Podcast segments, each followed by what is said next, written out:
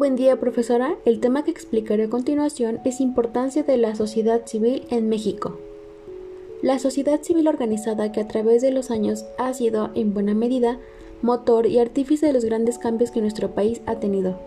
Ya sea que hablemos de la alternancia en el poder, de la lucha por el reconocimiento de los derechos humanos, de la reivindicación de los derechos de los grupos en condición de vulnerabilidad, de la defensa de nuestros recursos naturales o de la protección del medio ambiente. Es claro que no podríamos entender ni explicar el estado actual de las cosas, sin considerar la relevante tarea que las y los luchadores sociales, los colectivos y las organizaciones sociales han tenido. La sociedad civil organizada ha contribuido y contribuye a iluminar la conciencia pública de los mexicanos y a reforzar la idea de que para generar las condiciones que todos deseamos para nuestro país, es necesario que tomemos la decisión de actuar para ello y aportemos lo que esté a nuestro alcance para tal efecto. El fortalecimiento y subsistencia de nuestras instituciones democráticas está ineludiblemente vinculado a la existencia de la sociedad civil organizada, que a través de los años ha sido, en buena medida, motor y artífice de los grandes cambios que nuestro país ha tenido. Ya sea que hablemos de la alternancia en el poder, de la lucha por el reconocimiento de los derechos humanos, de la reivindicación de los derechos de los grupos en condición de vulnerabilidad, de la defensa de nuestros recursos naturales o de la protección del medio ambiente. En este punto explicaré brevemente sobre el movimiento feminista. Es un movimiento social y político que supone la toma de conciencia de las mujeres como grupo o colectivo humano,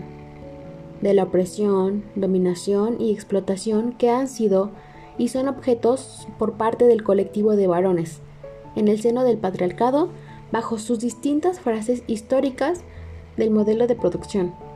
lo cual mueve la acción para la liberación de su sexo, con todas las transformaciones de la sociedad que aquella requiera.